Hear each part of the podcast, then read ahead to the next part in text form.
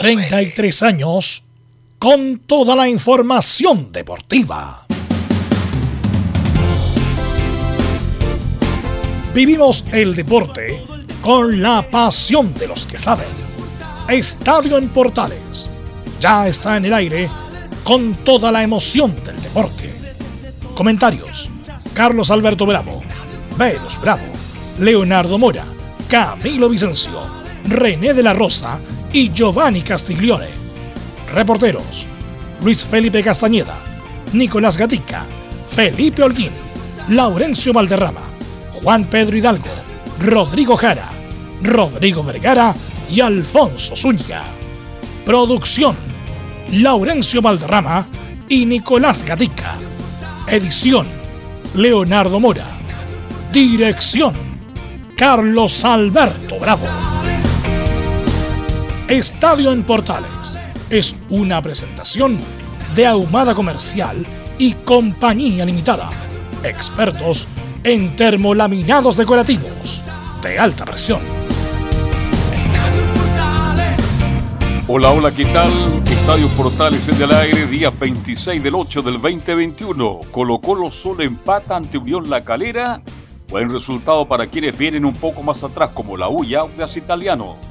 La Ribey, los primeros días de septiembre, parece que se inician conversaciones para renovación de contratos. Muchas críticas a Universidad Católica ante el empate ante Ñublense de Chillán.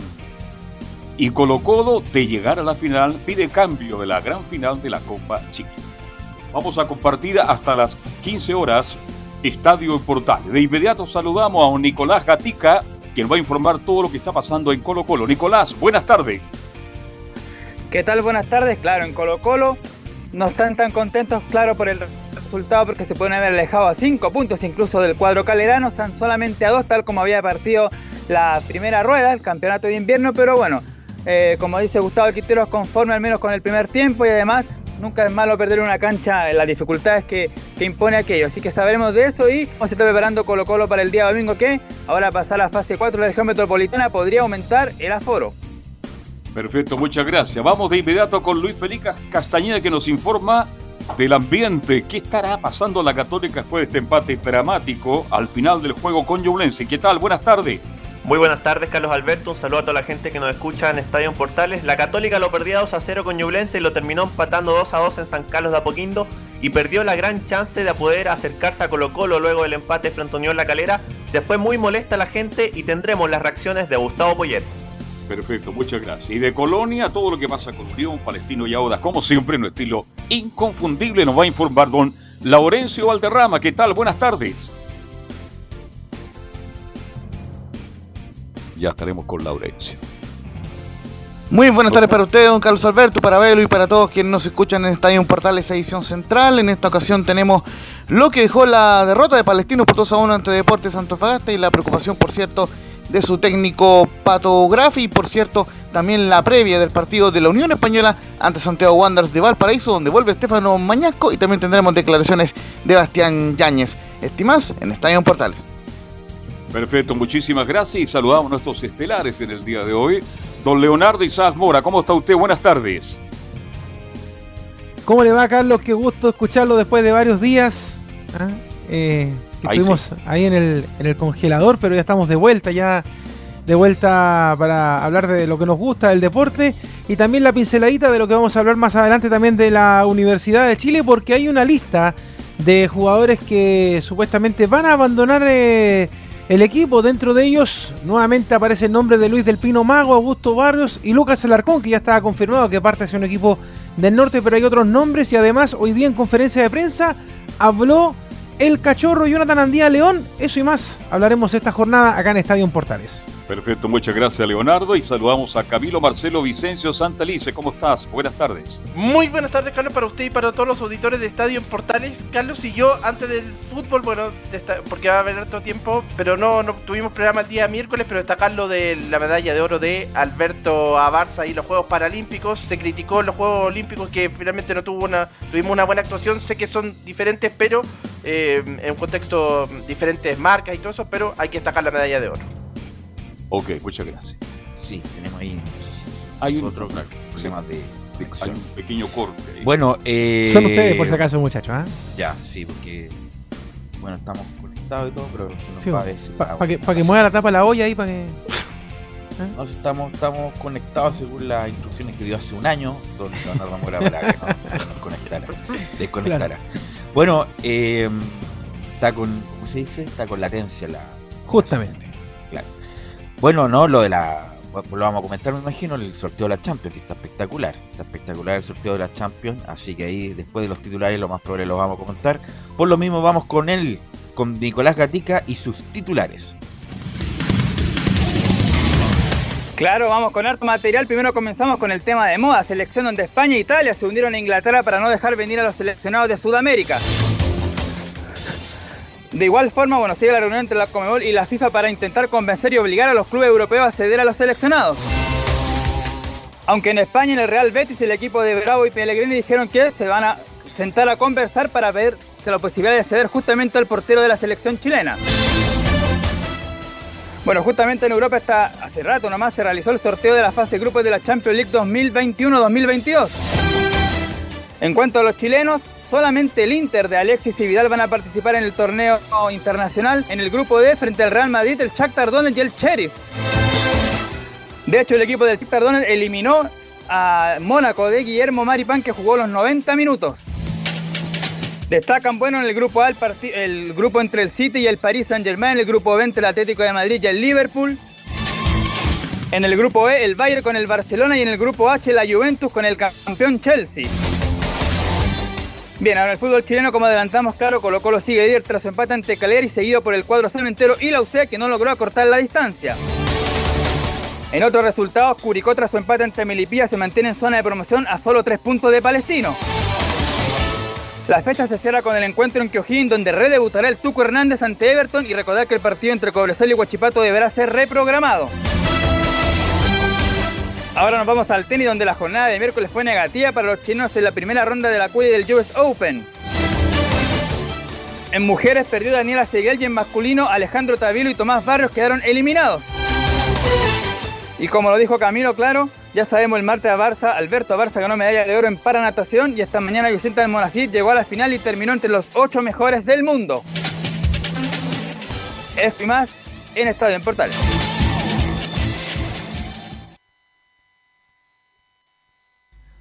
Sí, ahí estamos. ahí estamos. Sí, señor. Sí. Eh, bueno, eh, es un personaje el técnico de Ñublense, ¿ah? Jaime García. Un personaje. cómo le dicen, ¿no? ¿Cómo le dicen? Es un hombre formado en Católica, ¿sabe usted? No Jugó tenía en idea. divisiones menores de Católica, fue juvenil. ¿Se acuerdan de ese equipo que de filial que tuvo Católica en la, el Deportivo Las Condes? era? Municipal Las Condes. Municipal Las Municipal Las De ahí nace ese jugador. Y, y un- en un viaje al puerto de San Antonio, Universidad Católica bajó un partido amistoso. Y él llega después del partido para sus compañeros que viajaron al puerto con, con reineta. Se regala todo un kilo reineta. Y por eso le dicen con mucho cariño y con mucho respeto, que lo quieren mucho en Católica, el reineta García. Es un Un personaje. personaje, sí, ya más con, Jugaba de central Sí. derecho. Era muy potente, muy rápido y, y- y fuerte en la mano. y además con resultados y bien interesante lo que lo que propone, obviamente con sus armas, obviamente que no es un equipo con grandes luces y con grandes nombres, pero ha hecho un buen campeonato Bueno. García y además con su con su Físico. con ¿no? su aspecto, en el Sí. sentido de que es grande el muchacho, Es- grande, todos los buzos le quedan cortos y además encima es como es, un personaje particular. Por ejemplo, si estuviéramos en Argentina, la- le, le hubieran sacado partido ya al, al estilo Caruso Lombardi para, para ver como el otro lado del técnico. Eh, interesante lo, lo de García que ha hecho en Ñublense. Bueno, muchachos, eh, sí, Sí, no, una cosita respecto a eso. De, de hecho, la conferencia también es como bien, cuando uno lo escucha, como bien distendido, como que se sale bastante también de, la, de las conferencias a otros temas. Ayer, por ejemplo, y, y en las otras también. Lo escuché el otro día cuando, cuando declaró con, después del partido con la U. no bien interesante. Oye, tuvo COVID, ¿eh? Sí, sí, acuérdese. sí tuvo el año pasado.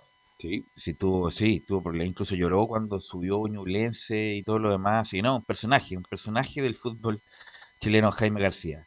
A ver si nos pueden ayudar, muchachos. No sé quién tiene ahí los grupos para que vamos analizando esta Champions, que debe ser de las Champions más interesantes de los últimos años, justamente por la cantidad de movidas impresionantes que se ha Yo los tengo, si es habido. que los quieren revisar. Sí, Ya, gracias Nicolás, gracias Nicolás. Estaba ahí desde, la- Es que de- Nicolás- desde el subterráneo, no estaba indicando. Bueno, Nicolás, vamos con los grupos. Ya, ok, vamos con detalle. El grupo A lo integran Manchester City, Paris Saint-Germain, el Leipzig y el Brujas de Bélgica. Pues no, espectacular. Está, va a jugar lo más probable Messi con Cristiano Ronaldo, que porque Camilo se insinúa que Cristiano Ronaldo estaría a un paso de llegar al Manchester City. Sí, así lo estaba confirmando la prensa, por lo menos que ya tendría todo listo para, para llegar al equipo de Josep Guardiola. En algún momento se especuló que podía ir al, al PSG también, pero finalmente al Manchester City. Y además, eh, bueno, va a jugar con el equipo alemán, el Leipzig, que es buen equipo. Y el otro, el Brujas, el Brujas lo, le, le van a ganar todo, a pesar de que el, el- un Pero equipo- ¿cuáles son favoritos? Los dos primeros. es un equipo Sí. tradicional de Bélgica, el Brujas, pero pero el, el Paris Saint Germain y el City obviamente la tiene, Favorito en tiene, la- tiene las de ganar Nicolás Gatica. Bueno, el grupo B lo integran el Atlético de Madrid, actual campeón de España, el Liverpool, el Porto y el Milan. Puta, Buen- buen buen grupo. grupo. Debe ser del. Mira, voy a inventar un nombre, el grupo de la muerte. Voy a inventar un nombre, se me eso- ocurrió, se es me ocurrió nuevo. recién. Eso es nuevo. Se claro. me ocurrió recién, pero el Milan que viene ha mejorado mucho con Slatan, que fue protagonista después de mucho tiempo. Eh, bueno, el Atlético de Madrid, el Liverpool y el Porto, que entre comillas el más débil. Así que, bueno, eh, el Liverpool con el Atlético debe ser. Así que Sí. uno de los buenos grupos, uno de los mejores grupos de la Champions, Nicolás Gatica. El grupo C lo integran el actual campeón de, de Portugal Sporting de Lisboa, el Borussia Dortmund, el Ajax y el Besiktas de Turquía. También, también. Equipo que alguna vez jugaron Medel y Enzo Rocco en Besiktas, Camilo. Tal cual, pues Besiktas de, de Turquía, eh, y ahí los favoritos deberían ser como el Borussia, el Borussia Dortmund y el. Ajax también. con Haaland, que es la verdad un Haaland, camión, sí. es una bestia, qué manera de correr, como, y además no sé, bueno, cómo tiene los cuádriceps ese muchacho, es, es como el que tiene un, un de robot, como así como de Robocop, impresionante lo de Haaland el alemán, Nicolás Gatica. El grupo D, lo que nos interesa, el Inter de Alexis y Vidal, Real Madrid, Shakhtar Donetsk, que ya dijimos eliminó al Mónaco de Maripán, y el Sheriff, que me parece que es un equipo de Moldavia, debutante en esta El Champions Sheriff, League. claro. Sí. El Inter que eh, el Inter que contrató a Correa, el hombre del, Sí. Que es como más nueve que... Que o por sea, fuera, Claro, aunque es bien dúctil, así que la va a tener difícil Alexia ahí también. muy duro. Pero ahí sería el Inter y, y el Real Madrid, pues, El el, Real Madrid. El Real Madrid y el resto más bien. claro. El Inter, al Inter ha dado jugo últimamente en la Champions. El año pasado con Lukaku y todo quedaron eliminados. Así que no, yo no le doy mucho fa- favoritismo al Inter, eh, Gatica, Nicolás. Y el grupo E lo integran el Bayern Múnich, el Barcelona, ahí hay un, en un partido historiado, el Benfica de Portugal y el Dinamo de Kiev de Ucrania. Buen grupo ese. ¿Me repite, por favor? Sí, Bayern Múnich, Barcelona, Benfica y Dinamo de Kiev. Ah, ya, ya. Sí, ya. El, Barcelona que también no es de fiar, eh, En está este momento eh, no. está en una etapa de transición, Camilo. Sí, pues después vamos a ver cómo está después de la partida de Messi. Ahora ya, claro, un equipo más, más normal. Y el Bayern Múnich, es. que es el que la, en Alemania gana todo. Y en Europa. aten- atento con Benfica, que está Jorge Jesús, el hombre que lo ganó todo con el con el Flamengo. Eh, así que así que cuidado con, con el Benfica, Nicolás Gatica. Claro, y el grupo, el otro, esta- vamos al grupo F, claro, donde aparece el Villarreal, reciente campeón de la Europa League, el Manchester United, el Atalanta de los, de los colombianos, entre otros, y el John Boys de Suiza. John Boy de Suiza, sí, el United, bueno, el Atalanta también juega bien, así que bueno, Es pero parejo. uno que es parejo a pesar de que parejo el, el grupo. el equipo Sí. suizo es como más discreto, Camilo, ¿no? Sí, más discreto, pero los otros, el Atalanta ha hecho buena campaña en las últimas Champions, el Manchester United que vuelve y el Villarreal también eh, su- jugó la final ahora con de la de la Copa UEFA. De, no, no claro, la sale UEFA, entre el Villarreal, el United y el Atalanta. Ahí Sí. sale lo- de los dos. Los dos en el grupo F, Nicolás Gatica. Bueno, el grupo G lo integran el LOS, que me parece que es el Lille de Francia, claro, el Sevilla de España, el Salzburgo de Austria y el Wolfsburgo de Alemania. Este es como más, Sí. más, más parejo, pero para abajo. Sí. Eh, así que Son menos el favoritos. Sevilla y el Lille, yo creo, ¿no? Sí. Sí. Sí, por ahí los candidatos, los dos candidatos a pasar de, sí, de fase. El Sevilla que contrató a la Mela, que estaba en el Tottenham, buen jugador zurdo, y está Montiel, el hombre de River Plate, se fue a, Sí. al Sevilla, y está Campos también. No tiene buen equipo el Sevilla. El Sevilla es el cuarto de España. Sí. Están los tres grandes y ahí viene el Sevilla. Eh, desde siempre. Y en la. Europa League anda muy bien, siempre. ¿ah? ¿Cuántos títulos ha ganado de la Europa League? El último tiempo, dos, tres, Camilo Vicencio, Sí, No, por ahí creo, no. sí. Pero en el ganado, último tiempo. ha ganado harto Sí. Sevilla. Es un equipo con experiencia internacional. El grupo H, Claro, esto nos falta el grupo H que lo integra el Malmo de Suecia, el Zenit de Rusia, que es el actual campeón del cuadro de la liga rusa, la Juve, que ya no va a tener a Cristiano Ronaldo, y el actual campeón de la Champions, el Chelsea. Leonardo Mora. Tal cual, pues bueno, vamos a saludar también a Luis Felipe Castañeda, que ya estuvo en los titulares con nosotros, que también va a estar en el panel ahora, junto con Carlos Alberto Bravo, Velus Bravo, Camilo Vicencio y Leo Mora, que ya los saludamos. Al jugador de la Universidad Católica, muy querido por los hinchas del cuadro de la franja, se dio inmediatamente cuenta, yo creo él, cuando retornaron los eh, hinchas a San Carlos de Apoquindo, nos referimos a Diego Buenanote, que se encuentra en línea con Estadio en Portales. ¿Cómo te va, Diego? Te saluda el panel de Estadio en Portales. Hola, ¿qué tal? Buenas tardes. Muchachos, micrófono abierto. Bien, yo quiero hacer la primera pregunta. ¿Qué tal, Diego? Buenas noches, ¿cómo le va? Le saludo a Carlos Alberto Bravo. Quiero preguntarle, con la mano en el corazón, ¿cómo se siente hoy en Universidad Católica? Bien, siempre dije lo mismo y soy reitera- reiterativo, pero la verdad, yo soy feliz con la, con la camiseta de, la Universidad Católica, soy feliz en ese club, en ese equipo, pero pero bueno, después eh, siempre hablamos de de lo mismo, uno quiere jugar al fútbol, uno que uno se entrena para jugar, eh, yo soy profesional y quiero jugar, pero bueno, después eh, nada, eh, yo cada vez que me pongo la camiseta o que me toca ponerme la camiseta o cada vez que voy a entrenar, eh, lo hago con, con total felicidad porque me gusta estar en ese lugar. Bueno, Diego, te saluda Belu Bravo. Justamente ayer entraste y se notó tu, tu ingreso, se notó con esa técnica depurada que tienes. Me imagino yo que. ¿Qué has hablado tú con Poyet respecto a la posición? ¿Dónde él te ve mejor para tener para ser de más utilidad al equipo, Diego? Está claro que Gustavo tiene una forma de jugar, un estilo de juego, un esquema de juego donde yo no, no, no, no, a lo mejor no ingreso y yo lo súper entiendo, eh, lo respeto porque para eso es el entrenador, para tomar decisiones y, y después cuando me toca jugar siempre digo lo mismo. Eh, un poco son aburridas mis, mis entrevistas porque siempre digo exactamente lo mismo, porque hablo con el corazón y con lo que siento y es así. Entonces yo cada vez que me toca entrar intento hacerlo mejor en la posición que me toca. Todos saben dónde yo puedo rendir más, pero acá lo más importante es la confianza. Cuando uno tiene confianza, cuando yo hablo de Diego Buenanote, no puedo hablar de otro jugador, solamente de, de- mí, y yo digo que con confianza yo puedo hacer cosas que ni yo me imagino, pero la confianza es difícil a veces tenerla cuando no sos titular o cuando no jugás, entonces eh, es complicado, eh, hay que tener también partidos buenos como el de ayer, a lo mejor lo personal fue un partido bueno, que me preguntan todos qué bien jugaste o, por, o cómo recuperaste la confianza, y no sé, la verdad que no lo sé, Eh, son momentos donde uno tiene que aprovechar y, y bueno, hay veces que salen bien, otras no, y bueno, es, así es el fútbol. Bueno, ha sido muy decente, Diego, ¿ah? y justamente como tú bien dices, a lo mejor tienes como puesto el cassette, pero ha sido muy decente porque tú eres un jugador de trayectoria, jugaste en River, jugaste en Europa, jugaste en el Málaga, fuiste muy importante en la Católica en la primera época, fuiste jugador, jugador excluyente, entonces ahora tener un, como una, una participación de reparto, sobre todo estando vigente, Diego, si esa es la pregunta, estando vigente, siendo útil para el equipo, me imagino que tú, el, el fuero interno, debes preguntarte que deberías jugar mucho más, Diego.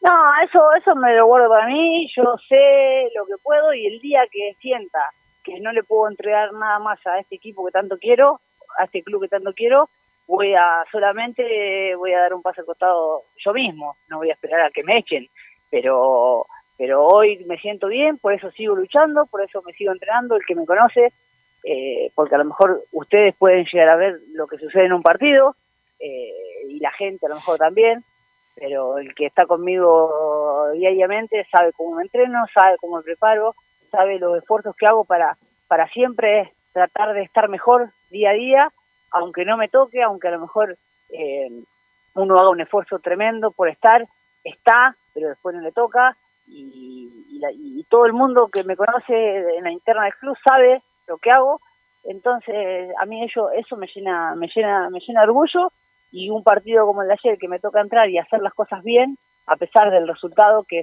fue una pena, eh, me llena, me, como dije recién, me llena orgullo y de ganas de seguir. Y como dije, el día que no tenga nada más para darle al club, yo solo me voy a ir. Bueno, y Diego, eh, y además, ¿qué te pasa con en general que el medio en general dice, oye, Diego Bonador debería jugar más seguido? Y sobre todo con el hincha de la Católica, incluso el hincha del fútbol. El hincha del fútbol, oye, Buenanote, viejo, en mi equipo sería Buenanote y 10 más. Entonces, ¿qué te parece que como Eh. que el medio en general y el hincha en particular dice, Buenanote debería jugar más, como que, que eres transversal respecto a tu aprobación, Diego? Sí, yo soy eh, muy, muy, muy agradecido, eh, siempre digo lo mismo, eh, al, al pueblo chileno, por yo recibo constantemente mensajes y saludos eh, de parte de gente de, la U, de Colo Colo, y eso me llena de felicidad, porque obviamente yo hoy quiero a, la, a Católica, eh, tengo los colores de mi corazón de Católica, pero respeto a todo el mundo y la verdad que me llena de felicidad eso. Y con respecto al hincha de la UCD, bueno, es un cariño que se generó eh, de una manera que, que yo siempre digo que a lo mejor es exagerada, que, que, que, a lo mejor no sé cómo devolverle todo ese cariño a la gente, que me llena de felicidad, por momentos me, me, genera hasta vergüenza eh, cuando la gente canta mi nombre en la cancha. Eh, el otro día me pasó, eh, no este partido, sino el anterior, que, me tocó salir a entrar en calor y, y toda la gente empezó a cantar mi nombre y, y, y estaba con un kinesiólogo y el kinesiólogo me dice saluda a la gente y, y me daba vergüenza porque yo estaba el equipo titular por entrar a la cancha, entrando, haciendo la entrada en calor, yo estaba afuera esperando y, me daba vergüenza porque sentía como que como que eh, no no tenía que saludar o no sé, es algo extraño, eh, pero me llena de felicidad y soy un agradecido y, y el cariño recíproco, entonces nada, eh, eh, trato de, de por un lado ponerme feliz por ese ese cariño pero también de, de- hacer a veces de, apartarme un poco de eso porque si no uno se confunde decir porque todo el mundo dice tío antes tiene que jugar y a lo mejor digo no pará si no juego también es por algo no sé. Entonces eh, trato de, mantener un equilibrio que creo que es lo más difícil eh, en el fútbol porque metes un gol sos el mejor o jugás un partido bien sos el mejor y al otro día te un gol bajo el arco solo y sos el peor del mundo. Entonces hay que mantener un equilibrio y intento hacer eso. Es difícil pero intento hacerlo Luis Felipe Castellano, nuestro reportero, te va a hacer una, una pregunta, Luis Felipe. Hola Diego, buenas tardes, ¿cómo estás? Te habla Luis Felipe ¿Qué Castañeda por acá. Buenas tardes. Eh, te quería preguntar por el tema de tu renovación, que año tras año ha sido tema y ahora también en diciembre, a final de temporada, te- se termina tu contrato con Católica. Tú has hablado también de que se está jugando menos, pero tú sí- sigues considerando que eres un aporte. ¿Se ha hablado algo, te has planteado algo respecto a esta renovación? No, falta, bueno, Católica siempre creo que los últimos años se ha manejado de esta forma eh, y la verdad que no que no no no he pensado en eso todavía eh, como porque te digo eh, a lo mejor no he jugado mucho y nunca se me pasó por la cabeza estar pensando en una situación de renovación porque eh, soy soy realista y, y que la verdad que la situación estaba difícil. Después cuando me toca jugar eh, a lo mejor unos minutos eh, entendibles como para poder analizar mi juego, no ocho minutos ni diez, sino como ayer que me tocó jugar bastante y que puedo analizar realmente lo que hice dentro del campo, eh, obviamente que me dan ganas de, de- de poder, como dije recién, de seguir, seguir insistiendo porque eh, si no juego son por decisiones que, que a lo mejor ve otras cosas el entrenador que son, como digo, que, que son súper respetables porque para eso es el entrenador yo tengo una súper buena relación con Gustavo. Y bueno, nada, es así, así que veremos cómo sigue todo. El fútbol es muy cambiante, así que bueno, veremos. Y yo mientras tanto me preparo para el sábado. Eh, si me toca jugar, no jugar, jugar 5 minutos, 10, voy a intentar siempre hacer lo mejor por el club, por mi equipo y obviamente por mi situación personal. Camilo Vicencio, nuestro comentarista, también te quería preguntar, eh, Diego. Camilo. Hola Diego, buenas tardes. Diego, mira, es una pregunta más general. ¿Por qué crees que los equipos están cada vez jugando menos con un 10 clásico? Porque no es solamente la Católica, uno lo ve en otro equipo acá en Chile y a nivel mundial. Yo creo que también porque se, se- hoy está, yo digo que muchas veces el fútbol es moda, o las alineaciones o el sistema son, son nuevas modas, que como hay moda en, en cualquier eh, cosa que tiene que ver con el con el mundo, también el fútbol se pone de moda, los sistemas se ponen de moda y hoy el 4-3-3 con un con un 5, como dicen ustedes, un 6 más retrasado y dos número 5 un poquito más adelantado, se utiliza mucho más, eh, a lo mejor genera un poco más de seguridad a la hora de, defender, porque cubrís todo el centro del campo, eh, porque con los dos extremos tienen que hacer un, un recorrido un poco más largo, eh, entonces yo creo que también es, un, es una forma de, de que ese sistema está de moda y se fue perdiendo el 10 clásico que de a poco yo siento que va volviendo, eh, por, lo, por lo que voy viendo, por lo que miro fútbol, siento que de a poco está volviendo otra vez, no el 10 clásico, sino a lo mejor más ese en el, 4-2-3-1, donde mm. puede jugar uno como más de media punta. Eh, pero bueno, eh, hoy jugar de enganche o ser un 10, yo me, me ha perjudicado en los últimos años porque, bueno, se ha perdido, como dijiste vos, y todos los entrenadores están buscando una otra alternativa pero bueno, como digo, hay que seguir insistiendo eh, y también tener la capacidad, porque uno es profesional, juega en primera división y tiene que tener la capacidad de entender que también se tiene que adaptar a otras posiciones. Y bueno, a mí me cuesta, porque a lo mejor me cuesta un poco más el recorrido para atrás, no tengo ese recorrido tan largo como a lo mejor puede tener el Chapa, que es eh, un volante más clásico.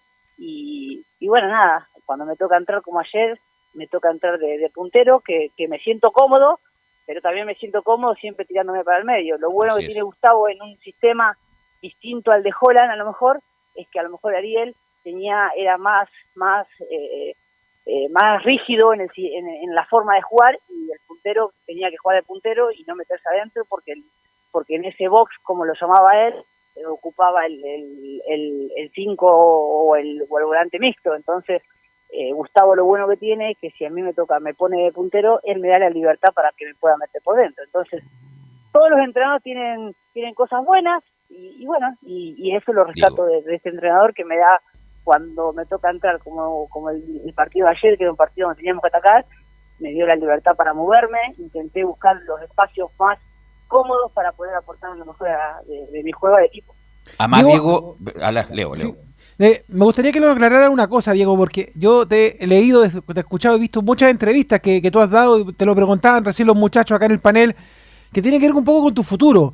¿Tú te ves en otro equipo de Chile jugando que no sea la Católica en caso de que la Católica no renovara o que tuvieras que necesitas tener más continuidad? Porque tú lo decías recién, te hablaban de Universidad de Chile, de Colo Colo y de otro equipo del país, de la Unión Española, ¿para qué decir?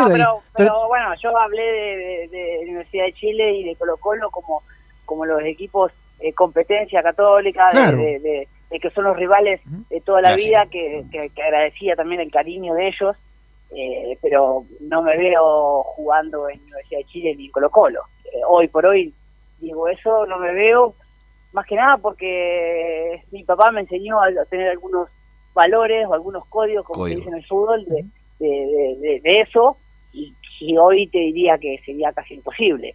Después, otro equipo de Chile, bueno, eh, como todos saben, hemos eh, estado, me han llamado de otros equipos, eh, sabiendo que no cumplía con los minutos, pero bueno, hay que analizar bien todo, porque también es difícil, toda la situación que yo he vivido en este club ha sido muy intensa en estos cinco años, hemos logrado muchas cosas y es difícil poder tomar decisiones, así que no, tampoco te sabría decir, porque si yo a fin de año y a mí Católica me dice, Diego, mira, no no te vamos a tener en cuenta o no queremos seguir renovación, bueno, yo ahí tendré que buscar una opción. Es diferente a cuando vos te querés ir para jugar, en mi caso, y ahí sí eh, sería diferente porque uno quiere buscar continuidad. Eh, entonces, bueno, ahí tendremos que ir analizando todo, pero yo hoy, eh, creo que es 26 de agosto, te puedo decir que, que sería muy difícil de que yo pueda jugar en Colo Colo o la U de Chile, eso casi sería casi imposible. y, lo otro, y lo otro que quería pensar un poco en voz alta, Diego, agradeciendo los minutos que nos está dando a Estadio Portales, porque tú has ido nombrando técnico y también de los cinco años que has estado en la Católica, pero desde Ariel Holland, podríamos decir, hacia adelante, es quizás donde has perdido mayor protagonismo de ser titular, a pasar a la banca, incluso no ser citado. ¿Cómo has visto tú estos cinco años en general con la Católica? Porque yo te lo decía, los hinchas de la Católica te piden, uno en el estadio, uno escucha el ambiente de la radio cuando estamos en las previas y ustedes salen a hacer el trabajo precompetitivo y se escucha la gente gritando tu nombre, entonces obviamente ha sido un proceso que yo me imagino que para ti al igual debe ser incómodo, extraño, por decirlo de alguna manera, estos cinco años de estar ahí, como te lo decía Velo hace un rato, de titular inamovible, a que estos últimos dos años o año y medio hayas pasado por estos momentos más bien ingratos. Sí, pero es parte del fútbol, es parte del fútbol, es parte de, esto tan lindo que, que también por momentos pasa a ser un trabajo, porque es la realidad, porque si a mí me preguntás, yo a lo mejor hay días que, me levanto y, sé que no voy a jugar o sé que no voy a tener eh, ni dos minutos en el partido y la verdad que, que, es, es, difícil todos los días ir a entrenar eh, y ya cuando uno va, eh, va, van pasando los años y uno va creciendo y va madurando cada vez más, se va preguntando hasta cuándo eh, puedo soportar una cosa así, pero siempre pongo por delante la institución, pongo por delante mis compañeros, pongo por delante eh, lo que siempre me enseñó mi papá, que es el respeto, el profesionalismo. Después puedo, puedo estar de acuerdo no, puedo transmitir algo, pero siempre desde el lado del respeto, siempre del profesionalismo, y eso es lo que me llena de orgullo. Que, que hace un año y medio, a lo mejor no, como dijiste vos, no puedo ser titular, y siempre entreno de la misma forma, siempre me exijo al máximo, siempre intento ayudar a los más jóvenes desde el lado de la experiencia y después, eh, no más, porque para eso está el entrenador que toma decisiones, se puede equivocar o no, porque eso es el fútbol, nadie tiene la verdad y nadie, eh, lo lindo del fútbol es que todos podemos opinar y pensar diferente y, y como te como siempre digo, pasamos eh, eh muchos entrenadores en Católica con diferentes ideas, con diferentes formas, y la mayoría, y todos han sido campeones, entonces eh, ahí queda más demostrado que el fútbol nadie tiene la verdad, entonces eh, nada, esto es, es muy dinámico, muy cambiante, y yo quiero jugar, yo me entreno para jugar. Después, obviamente, que tal como dije recién, está el entrenador que toma decisiones, y yo las respeto porque para eso está, y nada, y bueno, a seguir, a seguir entrenando, a seguir esforzándome, Diego. Ya a fin de año veremos cómo sigue todo, cómo sigue todo. El fútbol es muy, dinámico, a lo mejor mañana puede suceder cualquier cosa y no lo sabemos. Entonces hay que estar siempre preparado eh, para, para lo que venga. Bueno, la familia para ti, Diego, ha sido siempre muy importante. Tú estás muy cómodo en Chile, te lo preguntaba Leo, dejando obviamente fuera a la U y Colo Colo, que son los rivales clásicos de la Católica. Pero me imagino que también tiene que ver con una cuestión de calidad de vida, de estar tranquilo, de seguir en Chile a lo mejor. Por eso te pregunto si es que lo ves con buenos ojos, si es que ojalá se pueda renovar en la Católica, pero si no es así, en otro club, por ejemplo, de la capital, que hay uno muy cerca que estuvo preguntando, de continuar en Chile por una cuestión familiar también. Sí, pues se, junta todo, se junta todo, pero pero bueno, mi, mi familia lo tenemos súper claro, que especialmente mi mujer y mis hijos, que ya son Lucía que tiene 10 y Santino que tiene 7 ya son grandes y grandes para entender algunas situaciones, entonces ellos ya saben que, que, el fútbol es muy cambiante, como dije recién, muy dinámico, puede pasar cualquier cosa y tenemos que estar preparados. Tenemos que estar preparados porque somos una familia y la verdad que me costaría mucho tomar decisiones sin ellos, porque la decisión se toma en conjunto, porque para eso somos una familia y se pone todo en la balanza.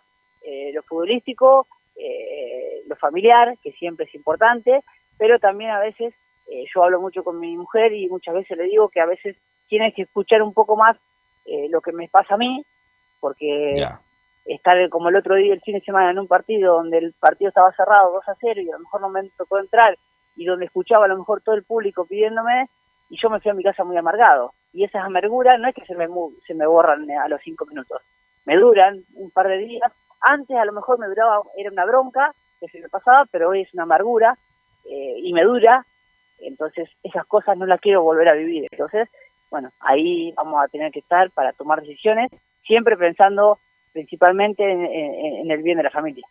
Bueno, la última parte mía, Diego, y yendo a la cancha probablemente tal, Católica ha sido prácticamente ganador de, de principio a fin de estos últimos campeonatos, pero ahora le está costando, le está costando y además con la atenuante o la agravante que los dos rivales clásicos están bien, que ahora son competidores, a diferencia de los campeonatos anteriores que no fueron competidores. Entonces la pregunta es, Diego, ¿qué le, qué le falta a la UC que perdió esa solidez en cuanto al juego y en cuanto al resultado, sobre todo con la llegada del técnico uruguayo?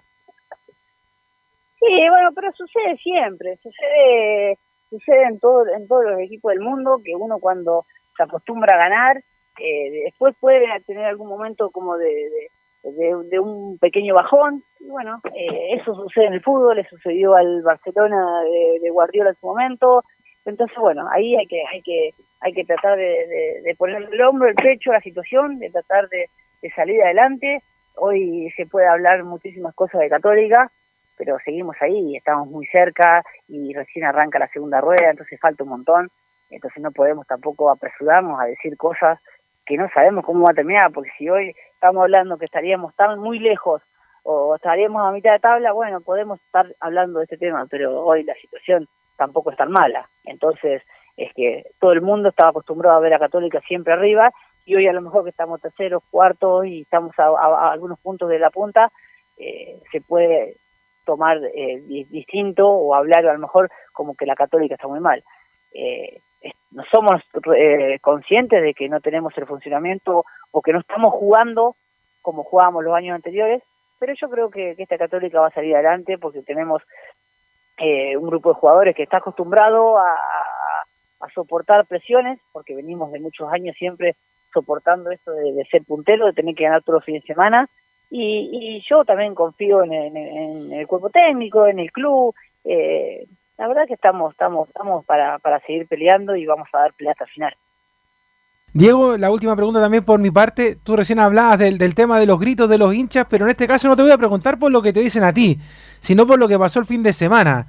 Fuera Poyet, gritaban los hinchas por todos lados y, se, ha hablado del tema. te pregunto una cosa, más allá de, lo, más allá de los hinchas, eh, Diego, te lo quiero preguntar por ustedes. El camarín está tranquilo más allá de lo que hablaba recién Velo de la presión deportiva que tienen los equipos al acecho de la Católica. ¿Ustedes están tranquilos adentro más allá de lo que se diga fuera de la cancha? Sí, nosotros intentamos, el jugador siempre va a dar todo, el jugador siempre que entra a la cancha. Eh, y el, ejemplo más claro es el mío, que a lo mejor todo el mundo puede decir, oh, Buenanote está peleado con Poyet, o no quiere a no quiere a eh, porque no juega nunca, porque no le pone un minuto, y ayer yo, entré y di la vida, di la vida por el club, por mis compañeros, por el equipo, por, por el cuerpo técnico, di la vida. Entonces, eh, todo lo que se hable, eh, nosotros intentamos estar al margen, que después, a veces, eh, las formas o la forma de juego puede ser distinta, sí, porque cada entrenador tiene su forma, su estilo, y nosotros somos los jugadores y tenemos que intentar plasmar lo que nos pide el entrenador dentro del campo. Esto es simple lo que suceda después fuera de la cancha con el entrenador, los cantos, eso yo no tengo por qué meterme, no me corresponde y yo solamente puedo hablar de mi equipo y de lo que soy yo como, como persona y como jugador. Y al margen de eso, ¿qué le dices tú al hincha de la Católica que está escuchando hasta ahora en Portales, Diego? Nada, gracias, gracias, como digo siempre. Por eso siempre digo que mis, entrevistas son un poco aburridas porque siempre digo lo mismo. No, al contrario. Eh, yo soy agradecido al hincha, al hincha de Católica. Eh, lo llevo en mi corazón, soy un agradecido, me llena de felicidad cada fin de semana que me toca estar en la cancha me, me lleno de felicidad yo y yo veo a mi familia, a mis hijos, eh, especialmente mi hijo Santi, que tiene 7 años, fanático de la UC, y que canten el nombre mío, y él se siente que también están cantando a él. Entonces llega a mi casa y dice, papi, ¿viste cómo nos cantaron? Entonces esas cosas yo llego a mi casa y, y soy feliz, y no puedo, no puedo, a lo mejor no, hoy tampoco me doy, eh, o, tomo tanta dimensión de lo que sucede, pero con el correr de los años, o cuando me toque irme católica, voy a valorar mucho más eh, de lo que estoy valorando hoy en día. Diego, muchas gracias por haber conversado con nosotros. Todo el éxito para ti en la Católica, en tu carrera, en tu vida. y el fin de semana también con Palestino, mm. también si entras a jugar, también todo el éxito. Te vamos a estar acompañando como siempre, como Estadio Portales en todas las canchas. Así que un abrazo y muchas gracias, Diego, por haber conversado estos minutos con nosotros. Nada, un placer, un saludo para todos y bueno, eh, nuevamente agradecerle a todo el hincha de, la UCE por el, cariño que es, que es enorme. Un abrazo, Diego, que esté muy bien, buenas tardes. Saludos, chao, chao. chao.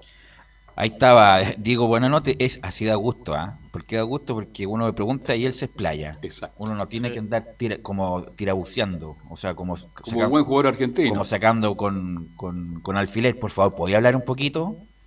Y se le preguntó de todo, ¿ah? Y no, Todas las preguntas fueron muy buenas, yo no quise entrar, yo iba a hacer la última, pero no quise, porque, no sé, me da la sensación, bueno, está molesto bueno, al escuchar. Pero muy decente, nunca. Siempre, claro, pero muy decente. Siempre con el lenguaje protocolar. Claro, respetando el trabajo del técnico, pero está molesto. Con el lenguaje. Eso, está claro. Pero hace tiempo está molesto, porque desde Holland que no juega. Pero yo le habría preguntado, bueno, ya, no le renueva el contrato a la Católica. Queda libre. Si le preguntamos, po. ¿Ah? le preguntamos. No, pero Sí, po. De él hecho- habló de que todavía no puede dar ninguna opinión porque sigue siendo de la católica. Pero Vamos, va- que va a haber. en- A la U y Colo Colo no va. No va. Por Claro. ningún motivo. No. La Unión preguntó por él cuándo eran las condiciones contractuales. Acuérdense que Buenanote renovó en dic- ah, Luis Felipe, a ver si me ayuda, fue el, como de los últimos que renovó, ¿no? Sí, renovó, fueron varios los que renovaron Como a fines diciembre de diciembre. Claro, porque el- como el torneo se alargó el año pasado, Claro. necesitaban renovar los contratos para que se terminara ese torneo y se jugara el otro después. Mire, ya estamos, ya estamos en agosto ya. Los de la U andan todos vueltos locos. Oye, pero hay que renovar la Ribey, todos desesperados, claro. y Arias. Bueno, a lo mejor porque son jugadores más jóvenes, sobre todo Arias, y tienen ofertas de afuera.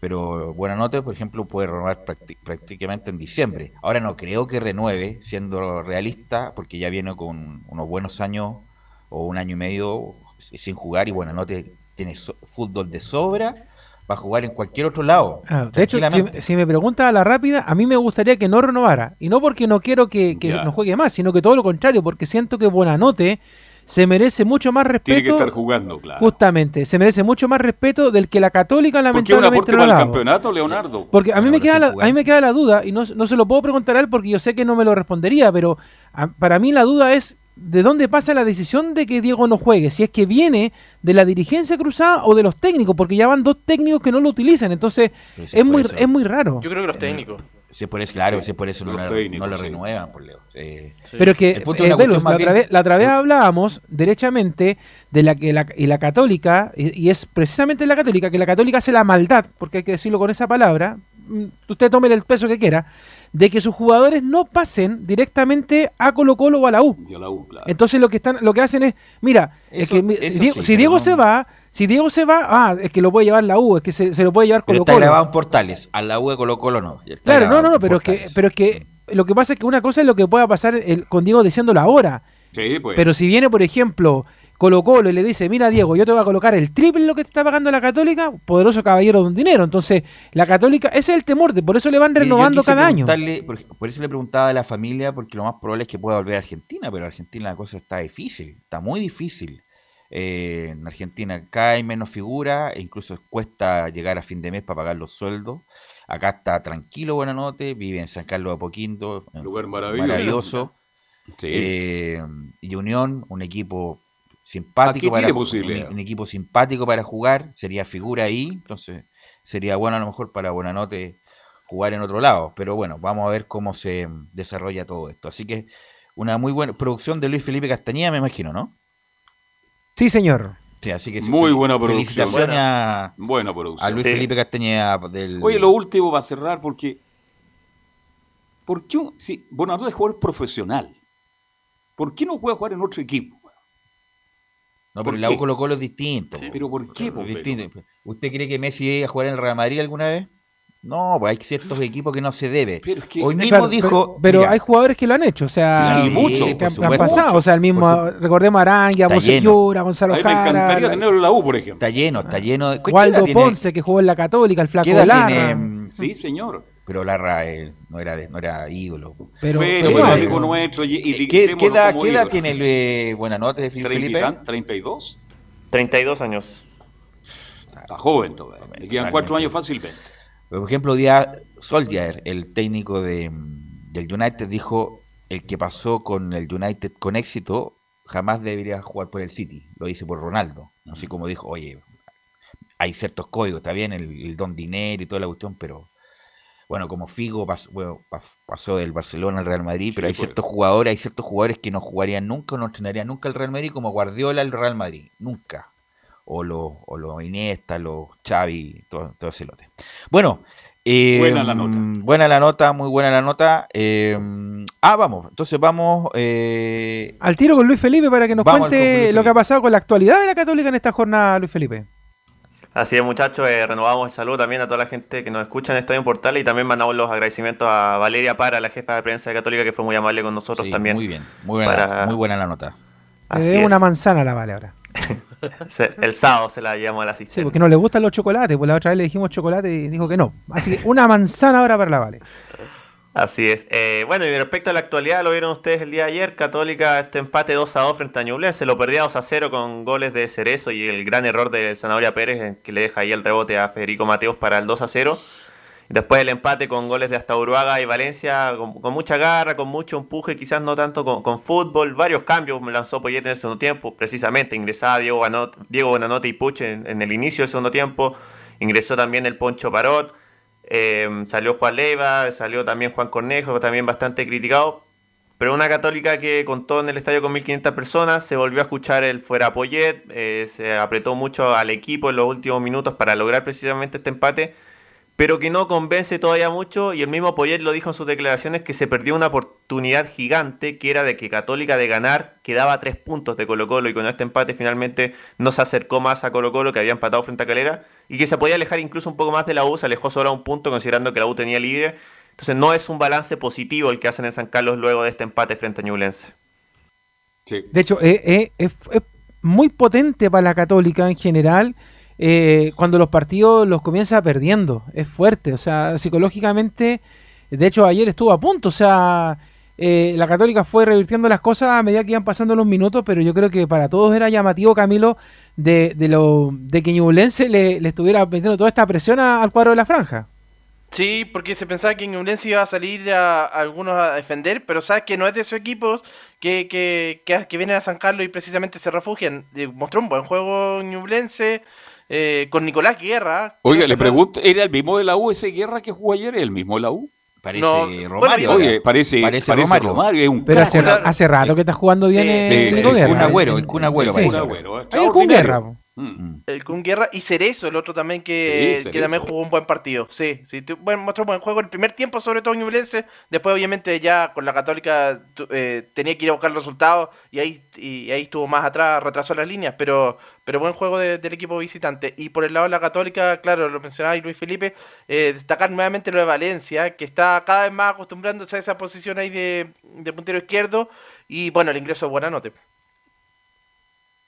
Valencia está nominado. La... Sí, sí está, nominado. Está nominado, sí. Está nominado. Sí, porque está pasando por un buen momento. Además, eh, es flaco alto, puede meterse como nueve y también no lo hace nada de mal jugando un poco más atrás. A, cargado a la izquierda. Cargado a la izquierda, Luis Felipe. Así es. ¿Les parece, muchachos, que escuchemos precisamente las declaraciones de Gustavo Pet luego de este empate 2 a 2 frente a Ñublense? Escuchamos la primera que asegura que perdimos una gran oportunidad. Mira, para definir este partido te diría que perdimos una gran oportunidad hoy. Eh, lamentablemente no teníamos que haber ganado, teníamos que haber eh, metido presión y acercarnos a los líderes. Lamentablemente eh, no se dio de esa manera. Evidentemente la vuelta, la dada vuelta de resultado después de que se había puesto muy cuesta arriba y con un ambiente un poquito negativo, creo que le tiene que dar la confianza a los jugadores de cara al sábado, pero sin olvidarnos de que perdimos una oportunidad tremenda hoy. Bueno, ahí claro, el, énfasis que hacía de la oportunidad que se perdió de haberse acercado más a Colo Colo y que de a poquito quizás se puede ir complicando este objetivo, que es el único que le queda a Gustavo Poyet de... ¿Y por qué, era, mira, por qué era una oportunidad perdida Luis Felipe? Porque jugaban los dos que están arriba, Colo Colo y Calera, y además encima habían empatado. O sea, si, si, Católica ganaba, ¿queda cuánto? ¿A, dos puntos? A, tres de Colo Colo a tres puntos Colo Colo, eh, era una muy buena oportunidad y lamentablemente la desaprovecharon. Jugaron para la U ayer, ¿eh? Católica. Sí, eso. Eh, jugaron, relativo, pero por lo relativo porque la U tiene que jugar su partido y todo lo demás. Pero bueno, el punto es que no se escaparon. Es el, es el, punto. Ahí, siguen 5 o 6 peleando el primer lugar. Audax también está ahí metido pues. en el pelotón de arriba, Luis Felipe. Así, escuchamos la siguiente que también se refirió a que Católica fue un equipo muy largo ayer Escuchamos la segunda de Poyet que asegura que no estuvimos muy compactos el día de hoy. Bueno, el primer tiempo, después de los primeros 10-15 minutos, que como bien saben, si, si metes gol primero, el partido se torna de otra manera porque los goles cambian los partidos. Eh, nos separamos demasiado, nos separamos, no estuvimos juntos, no estuvimos compactos y eso le permitió a Nublense apoderarse un poquito del juego, sobre todo en campo nuestro, y llegó el gol. Eh, hubo unos minutos ahí de, de nerviosismo, obviamente, porque tenés que ganar. Pero creo que el equipo terminó el primer tiempo tratando, intentando, a pesar de que no encontráramos las, las chances que habíamos tenido por ahí al principio. Ahí la palabra Gustavo Pérez haciendo un análisis más táctico y futbolístico de lo que fue precisamente este empate con Ñublense. Eh, escuchemos la siguiente que ahora sí algo parecido a lo que decía en su momento en el partido con La Serena, que era muy clave, muy importante. Bueno, ahora también asegura que el partido del sábado con Palestino se torna urgente. Lo del sábado sí se torna urgente, ¿no? Lo de, lo de visitante es un tema grave a resolver. Eh, creo que yo, en particular, personalmente, creo que, que, todavía hay algo que no va bien y que, y que no lo puedo encontrar y que se está perdiendo demasiados puntos de cara, de cara a estar ahí arriba. O sea que se está tornando más complicado de lo que uno pensaba hace cuatro o cinco semanas cuando estábamos jugando Libertadores y cuando, y cuando el equipo me daba a mí la sensación de que iba a ir en busca de todos los resultados. O sea que hay algo que no encuentro yo. Bueno, ahí dice, hay algo que no encuentra él, que el problema es de él y que también se puso mucho más complicado de lo que esperaban hace un par de semanas. ¿Y qué le quiero preguntar ahí, Camilo, que regularmente comenta los partidos de la Católica, Camilo? ¿Qué es lo que no encuentra Poyet? Bueno, ah, que ha reflejado los dos goles ayer definitivamente el lateral izquierdo. No tiene la Católica uno, ingresa José, ingresa creo que Juan Cornejo igual está un poco más que Alfonso Parot, pero por ahí nace la jugada del primer gol y después Alfonso Parot tampoco llega a cerrar contra ahí la pelota a Gutiérrez. Esa es una de las posiciones que definitivamente le falta a la Católica. Y, un puntero y un puntero también, porque José Pedro Fuensalía está jugando por ahí por derecha, pero sabemos que ya no está en su mejor nivel, así que de todas maneras esa es la posición que le falta. Y por lo mismo Luis Felipe iría a traer eh, gente católica, ¿no? Sí, y justamente escuchemos la última de Gustavo Pérez que se refiere a esto, a la posibilidad de que lleguen refuerzos y a las características especiales que él necesita del jugador que pudiera llegar a la Católica. Escuchamos la última de Gustavo Poyet. Solo te puedo decir lo que dije hace un par de semanas. Yo pedí un jugador con unas características y estamos esperando a ver si se puede dar. El resto es un periodo de pases, como, como bien sabes, eh, todo el mundo está buscando ciertos jugadores y a veces lo puedes encontrar de una manera más fácil y otros esperan a que terminen otros periodos de pases en el, resto del mundo. Eh, la verdad que no te puedo ayudar mucho ahí, lo que sí que estamos en constante contacto. Eh, veremos, yo creo que, siempre viene bien un revulsivo, alguien que, que tenga algo que, nos falta y como tal eh, supongo que lo estamos buscando. Bueno, y la palabra un, un extremo revulsivo, rápido, sigue siendo opción Fabián de Heredana, pero, pero Mbappé, está en el, Mbappé está en el Paris Saint Germain, según las características que, dice Poyet. Revulsivo, rápido, encarador, está, en París. El jugador está muy escaso. Ahora, por favor, la banca que tenía la Católica ayer, antes de comenzar con Ñublense, mi estimado Felipe, ¿cuál era? Sí, tenía Edson Puch, Clemente Montes, Diego Buenanote, Alfonso Parot y me parece que... El... Lescano. Y Lescano, claro. Ahí está la respuesta. Hay jugadores que han bajado su nivel futbolístico, han bajado su nivel, no lo son los mismos de un año y medio atrás. Y también ahí, ahí está el problema de Católica. Ahí está el gran problema de Católica. Imagínense la banca de lujo que tenía, la Católica en el día de ayer. claro, tenía buena banca Católica. El punto es que Lescano no todos esos jugadores eran titulares. Lescano pues, no lo cuento porque hace rato que no juega. se fue. Puch perdió confianza. Entra y sale. Eh, Montes, que era la figurita de la Católica, ya no está protagonista y buena nota ayer entró bien, sí, ayer el, muchacho que entrevistamos entró bien. Velus, eh, sí. Lo otro que hoy día el otro día conversábamos, lo de Marcelino Núñez, claro, tiene un partido bueno, como fue contra Everton, pero ayer, a pesar de que la televisión lo elige como la figura, pero mm. no fue intrascendente en el compromiso, entonces ahí le falta... Pero es joven todavía, pero, pero para que no nos volvamos, o sea, porque mucho se, se deslumbra por un partido en realidad. Así es, así es. Hubo un error de Pérez en el segundo gol en todo Se lo come él. absolutamente, se pero lo come él. ¿Cuánto atajó Pérez ayer? Pero está bien, pero una cosa no tiene que ver con la otra. Atajó harto, pero el gol se lo come él. No, él se lo absolutamente. Error de cae mal, error, cae mal en busca de la pelota. Error de fundamento de manotear hacia adentro. Y viene el gol de Ñublense. Se lo come Pérez. Bien, sé que el arquero Ñublense cortó centro ayer, pues, ¿ah? Y algunas aproximaciones nada más, pero Bien, hay que revisar. La defensa católica no está jugando bien. No creo que pase solamente Camilo y Felipe por el costado izquierdo, donde la católica no tiene un lateral con regularidad, porque juega Paró, entra Cornejo, sale Cornejo y entra Paró. Ahí hay un problema de fondo en la católica. Próximo partido, Luis Felipe. Día sábado a las 15 horas en la cisterna frente a Palestino. Uh, Palestino, que no, no pasa nada con Palestino. Así que ahí puede recuperarse Católica con Palestino. Gracias, Luis Felipe. Muy amable y muy buena la producción. ¿eh? Muchas gracias, muchachos. Que estén bien. Vamos a la pausa, muchachos, y vamos a volver con esto de Calera, esta cuestión como administrativa que jugó con un extranjero más. Bueno, todo eso a la vuelta nos va a indicar Nicolás. Radio Portales le indica la hora. Las 2 de la tarde, 25 minutos. ¿Quieres tener lo mejor y sin pagar de más? Las mejores series de televisión, los mejores eventos deportivos, equipo transportable, películas y series 24/7. Transforma tu TV a Smart TV. Llama al 973-718989. Twitter arroba panchops. Visita www.radiosport.cl, el sitio web de la Deportiva de Chile. Programas, noticias, entrevistas y reportajes, podcast, radio online y mucho más. Todo lo que pasa en todos los deportes lo encuentras en www.radiosport.cl. La Deportiva de Chile en Internet. Porque lo bueno puede ser aún mejor. Prepárate a conocer la evolución de la Primera de Chile. Bienvenido a Portales Digital. Ingresa ya a www.radioportales.cl y descubre nuestra señal en vivo en audio y video, además del tradicional 1180m.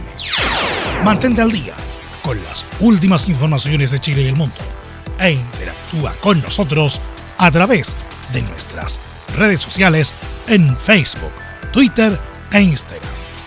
Recuerda www.radioportales.cl La nueva multiplataforma de la Primera de Chile ahora es aún mejor.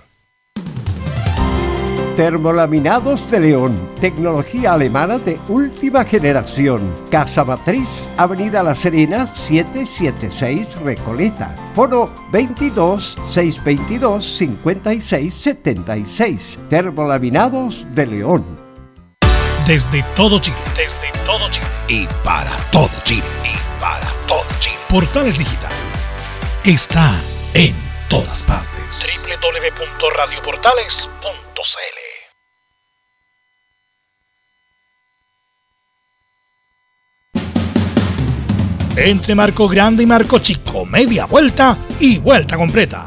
Escuchas Estadio en Portales en su edición central. La primera de Chile, uniendo al país de norte a sur. Ok, 14-27 y quiero inmediatamente saber, Nicolás Gatica, ¿qué pasó esto con el ingreso del Sacha Saez? Si eran seis extranjeros en cancha, si Colo Colo va a pedir los puntos, a ver si me, me aclara el punto, Nicolás Gatica. Sí, exactamente, pero antes de, de ese tema de, de Calera, una, una- algo que salió recién nomás que tiene que ver con la selección chilena, que justamente el sitio La Roja dice lo siguiente, se inicia el proceso para optar a tickets para el partido entre Chile y Brasil, tiene relación porque se va a jugar, recordemos, en el Monumental el partido del próximo día 2 de septiembre, así que dice lo siguiente, este jueves se inicia la postulación para adquirir tickets para este compromiso, el proceso incluirá una inscripción, luego un sorteo que será realizado por punto ticket y finalmente la compra para quienes resultaron seleccionados. Además dice el encuentro se disputará el jueves 2 de septiembre a las 21 horas, horario por confirmar porque recordemos que ahora está a, la- a las 10 pero podría avanzar a las 12 la próxima semana el toque de queda. Después dice los fanáticos que quieran postular deberán presentar el pase de movilidad y una declaración jurada al momento de comprar la entrada. Cada comprador podrá adquirir un máximo de dos tickets. Y lo último, claro, dice el presidente de la Federación de Fútbol, Pablo Milat, este partido, bueno, marcará el regreso presencial de los hinchas a los partidos de La Roja. Así que eso, hoy día ya comienza esto para adquirir los tickets por sorteo. ¿Y vendrán los extranjeros así como está la situación? Esa es la gran pregunta, ¿no? De hecho, recién también habló Pablo Milata a propósito de lo que dice el Nico.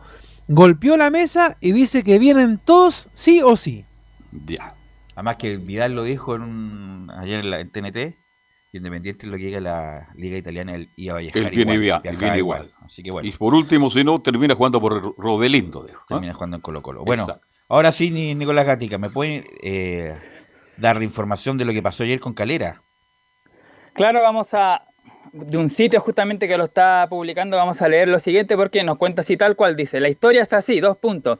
En el empate 1 a 1 ante Colo Colo ayer, recordemos, Unión La Calera presentó a Sebastián Sáez, el Sacha, jugador que no fue inscrito en la primera ronda por exceso de extranjeros y solo jugó la Libertadores. No obstante, en sus filas también aparecen Martín Arias, ahí que está pendiente ese tema de la suplantación o no, Alexis Martín Arias, Santiago García, que no estuvo por lesión, Gonzalo Castellani, que ahí estaría el- la, un poco la duda, Matías Lava, Octavio Rivero y el propio Sacha Sáez, con lo que tienen seis extranjeros mayores de 21 años. Y aquí está, no obstante, la calera explica lo siguiente, que Gonzalo Castellani fue borrado del registro el lunes tras su lesión, que dice el reglamento en sus bases de artículo 14, anota que en el caso que el reemplazo se solicitare por incapacidad o lesión, la solicitud deberá además ser suscrita por el propio jugador afectado, quien deberá declarar que está en conocimiento que su habilitación será suspendida por el tiempo de recuperación proyectado por el médico respectivo, hasta el fin del campeonato o cancelada definitivamente según sea el caso. Y lo último para cerrar, para que ellos lo vayan comentando, por lo que dijo el DT de Unión La Cadera, que ahí un poco está la nebulosa, Meneghini dijo, tenemos tiempo hasta la cuarta fecha, hay un tema administrativo que me explicó la gente del club, lo vamos a decidir hasta la cuarta fecha, hasta ahí iremos jugando con los extranjeros que tengamos. No necesariamente van a salir Castellani o García. Hay un tema administrativo que no soy el más indicado para explicarlo, pero el club me dijo que en este partido podíamos contar con los extranjeros sin necesariamente salir alguno de los que no estuvo hoy. Así que hay que ver ahí qué es lo que, se va, lo que va a pasar con ese tema. ¿Qué pasa con Castellani? Esa es la gran pregunta. No, pero el punto claro es que el muchacho podía ser reemplazado por el tiempo de la lesión por otro extranjero que estuviera inscrito. Correcto. Eh, entonces ahí está el problema, claro, incluso inmediatamente lo- algunos en Twitter. En el fondo fue cesado Galani. Perdonen, el Calani. ¿Cuánto? No, pues está lesionado. Sí, está lesionado, pero... Castellani. Castellani, pero en el fondo como quieren desecharlo. No, también. no, Él no, no, ha firmado no. ningún documento. No, No, no queda inscrito nomás. No, No, ah, que escrito por las fechas que va a estar lesionado. Ya. Claro. No, es que quede fuera Castellani, además es figura de, de- de sí, la claro, calera. sí. Eh, pero bueno, una cuestión administrativa porque Colo Colo, obviamente, siempre atento a la jugada, quería pedir los puntos ya, pues ya estaba viendo los Valladares puntos. muy rápido. Estaba, Valladares. viendo los, sí. estaba viendo los puntos Colo Colo ya. Colo Colo no sabe esas cosas. ¿Cómo se te ocurre? No. Así que desde que yo tengo Uso de razón. que Colo Colo siempre ahí a la guaite con, la, con este tipo de cosas. Pero bueno, cuénteme del partido. Ayer Colo Colo jugó bien los primer, el primer tiempo, después se diluyó Nicolás Gatica y el empate yo creo que es justo. Claro, de hecho vamos a escuchar ya en los próximos minutos a Gustavo Quintero que justamente dice eso, analiza eso el técnico colocolino que el primer tiempo fue muy bueno de Colo Colo, al minuto de juego se encontró con un gol a favor, con un autogol de Oiga, Víctor perdón, ese, es el gol del campeonato, por lo elegante. Qué lindo gol, ah, bello gol ah, de González, de Taquito. ah. Claro, de taquito hacia atrás, Mm. que sea peluca Falcón y quiere justamente, no sé, desviarla y toca el taco hacia atrás y claro, le hace una especie de globito al portero Alexis Martínez y al minuto de juego marcaba Colo Colo 1-0, lo que hacía pensar que claro, uno decía ganando tempranamente 1-0 puede aprovecharlo y con, con espacio seguramente y así fue, tuvo tres o cuatro ocasiones claras de gol que pudo haber eh, aumentado, pero no fue así. Y claro, y a diferencia de lo que pasó en el partido frente a Unión Española, que también lo dijo Quintero en ese partido, el cuadro calerano no perdonó, pues porque Unión Española, recordemos, perdonó en ese partido cuando colocó el primer tiempo, tuvo varias ocasiones, y en el segundo tiempo llegó poco, y la Unión no pudo. Aquí Calera sí aprovechó su oportunidad, aunque Colo Colo también tuvo una clara de Solari, que se la levanta al portero, aunque ya estaba todo invalidado. Pero claro, creo que el segundo tiempo Unión la Calera jugó mejor, pero después del 1 a 1 igual tuvo un par de ocasiones eh, el equipo de Colo Colo. Así que eso se resume, que el primer tiempo fue para Colo Colo y el segundo para la Calera.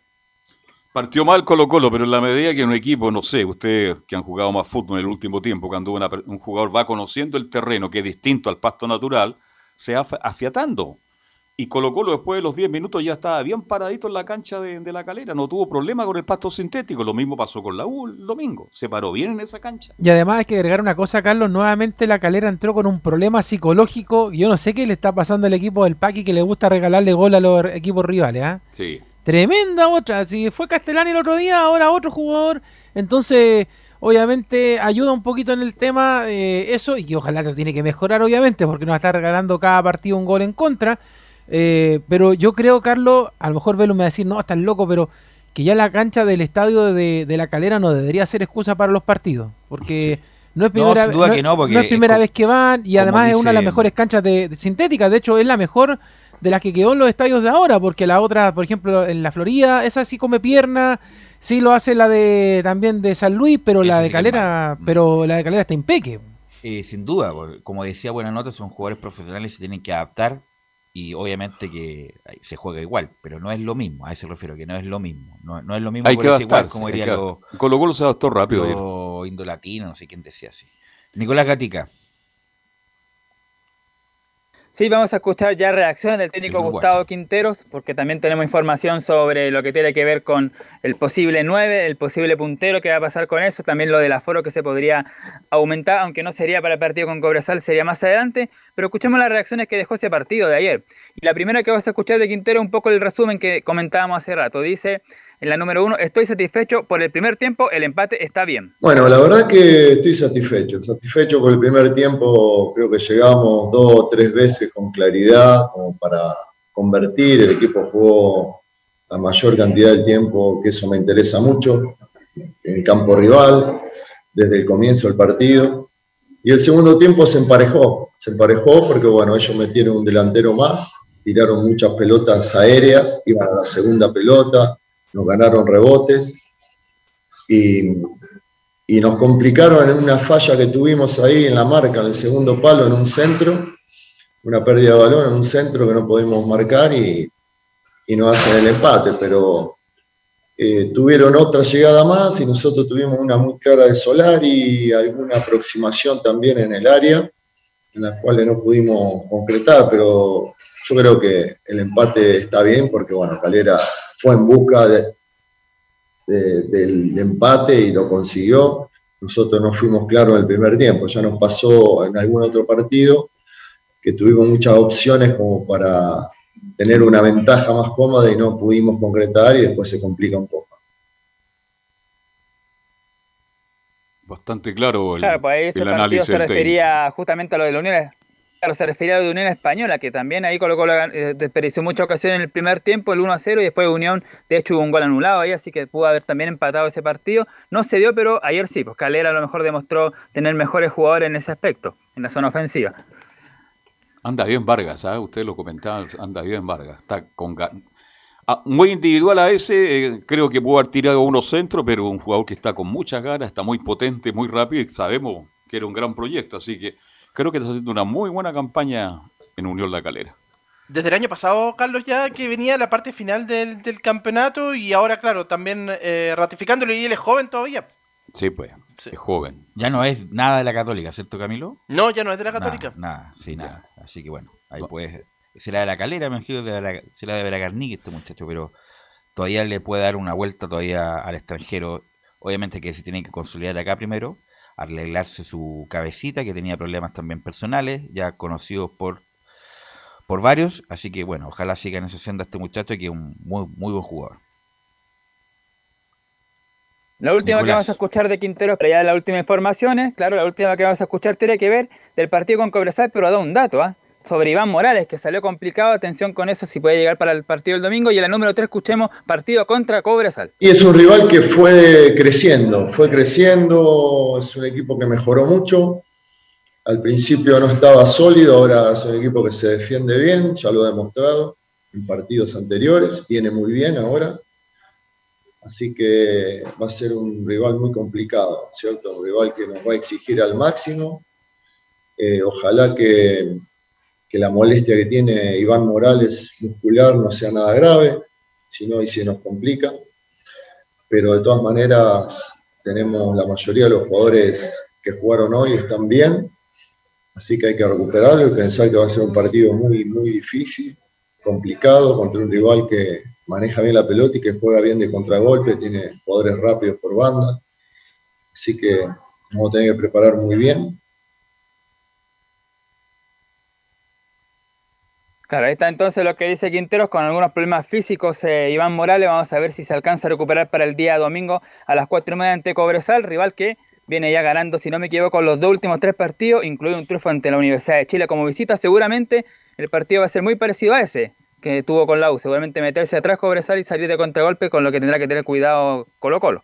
Y además no jugó Guachipa- eh, Cobresal, pues se le sorprendió el partido, así que viene Sí, como descansado. Descansadito llega Cobresal. ¿m? Igual Algo que más, ¿ah? algo más, Nicolás.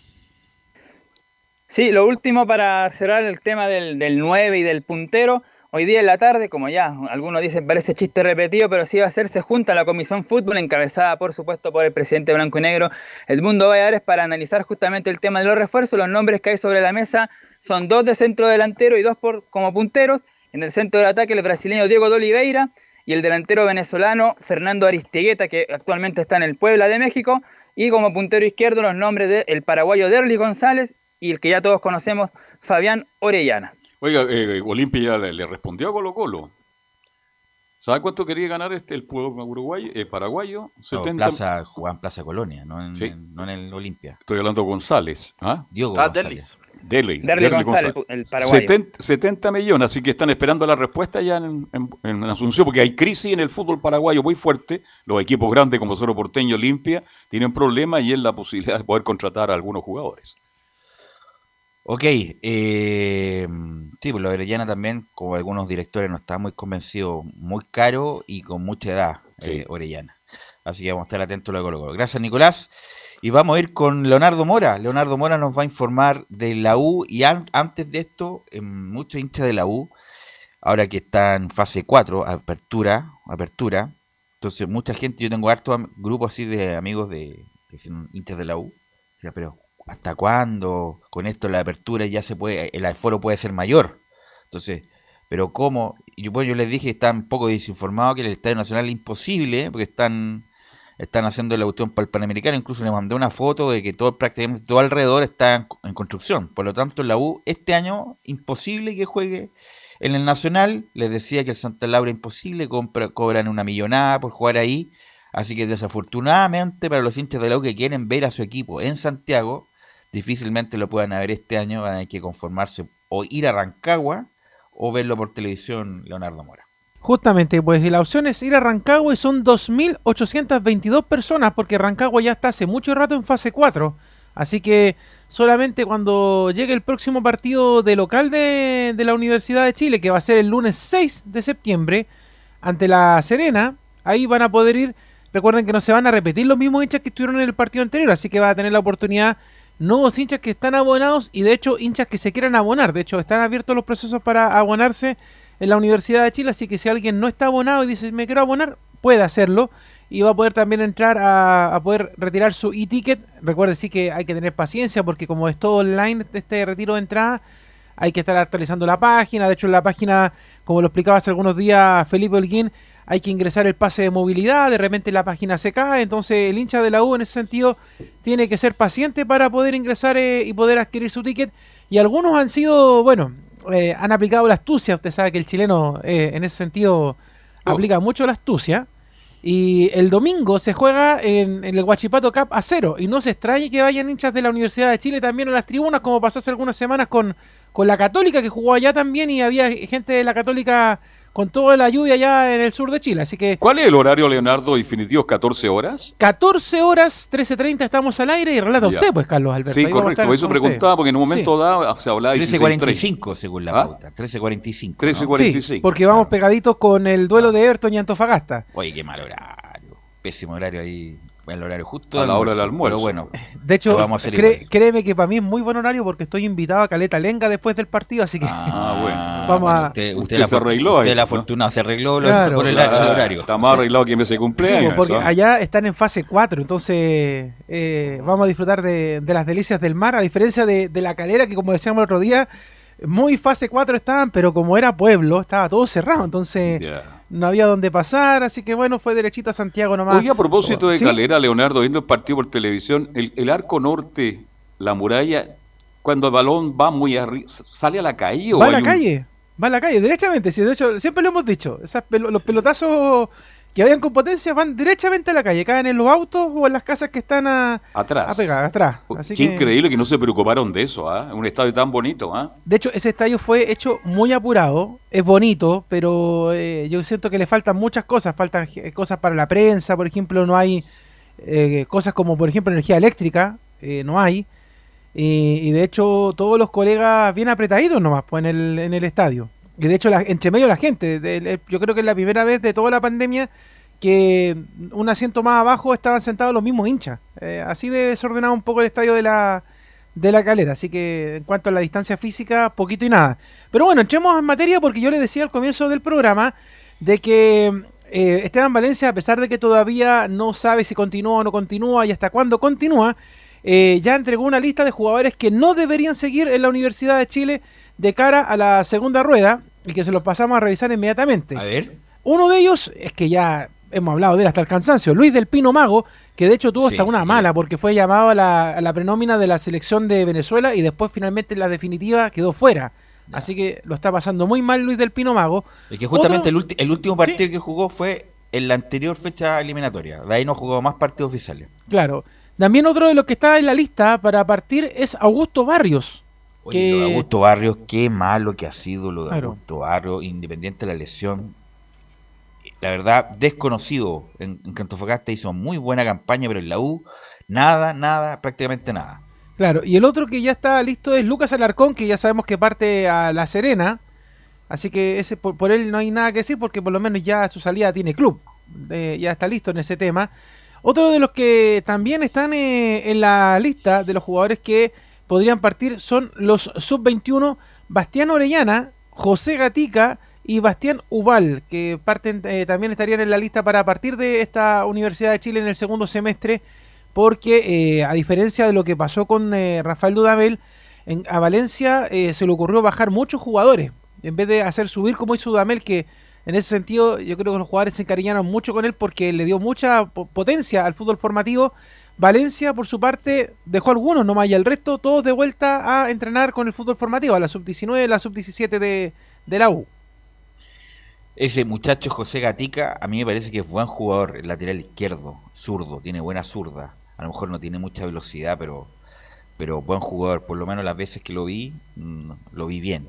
Bueno, pero además. ¿Cómo se llama el otro? ¿Asá? ¿Asá? ¿Cuánto es? Asadi. Ah, no, pero Asadi está en el Asadi. plantel. Pero Sí. le pregunto, Leo, ¿usted lo ha visto, las elecciones juveniles? Dice que es un proyecto muy interesante. de la Sí, de hecho yo se, lo, yo se lo conté cuando hablábamos el año pasado, en octubre, cuando yo le dije desde el principio que el Pito Concha era, ma- era malísimo, Ya. que habían otros jugadores muy buenos y dentro de ellos estaban los muchachos Morales, estaba Sadi, que de hecho cuando lo vimos jugar en el partido con San Luis se lo adelanté, incluso le dije que era muy buen jugador, que estaba en la banca, que iba a entrar y de hecho ahí mostró algo del juego, pero eh, quizás ahora con la Universidad de Chile, como está jugando ahora el huevito Valencia, está más ordenada y al, y al menos al parecer ya está encontrando más o menos la oncena ideal que va repitiendo semana tras semana. Y de hecho el único cambio que hizo en las últimas tres semanas fue el tema del arquero por la suspensión de Fernando de Paul, pero el resto del equipo ha sido prácticamente el mismo.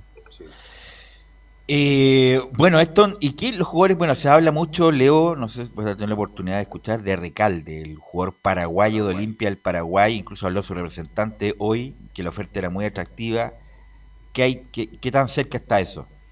Mira, son todos eh, veremos que tiene la Universidad de Chile, porque de hecho, además de este nombre que tú acabas de mencionar, también la Universidad de Chile en las últimas horas agregó a Gabriel Castellón pensando en una próxima salida también de Fernando de Paul de la portería, y también está el tema de Lorenzo Reyes, que siguen conversando Ese con el flaco Llovino. volviera.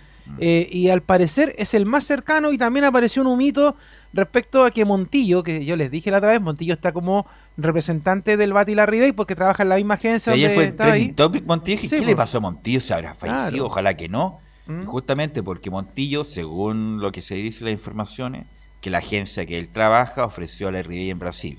Eso es lo que se Claro, pero mira, yo estuve conversando con, eh, con el Conito Larry Bay por eh, vía WhatsApp. Sabes que uno de repente tiene cercanía con los jugadores, pero lamentablemente no los dejan muchas veces hablar al aire. Pero, pero el, eh, Joaquín todavía está con la idea de seguir en la Universidad de Chile. Él no se quiere mover a ninguna parte. Sí, ¿Ya? sí, se acostumbró en la está- eh, oye, pero será verdad, porque lo que yo leí hoy día en la mañana es que estarían conversando los primeros días de septiembre. Vamos a ver qué es lo que nos cuenta Joaquín a- con el pasar de las horas, pero él por lo menos eh, habla de, de que ve muy, muy acercado el tema de que se continúe en la Universidad de Chile. Y otro nombre que también está ahí en la, en la órbita azul es eh, Paulo Galdames. ¿Ah? ¿Se acuerdan del ex Unión Española, Sí, Vélez? Él también estaría... Pero no eh, creo, sería un, no, no, por- no por la UA, pero para él sería un retroceso. Si él está, que- es- quería ir a Europa, ¿cómo va a Sí, lo que pasa es que no, no, no encuentra equipo en Italia. eh, así que están muy atentos, obviamente, al cierre de pases por el lado de allá. Y podría venir a jugar a préstamo acá. Por seis a- meses.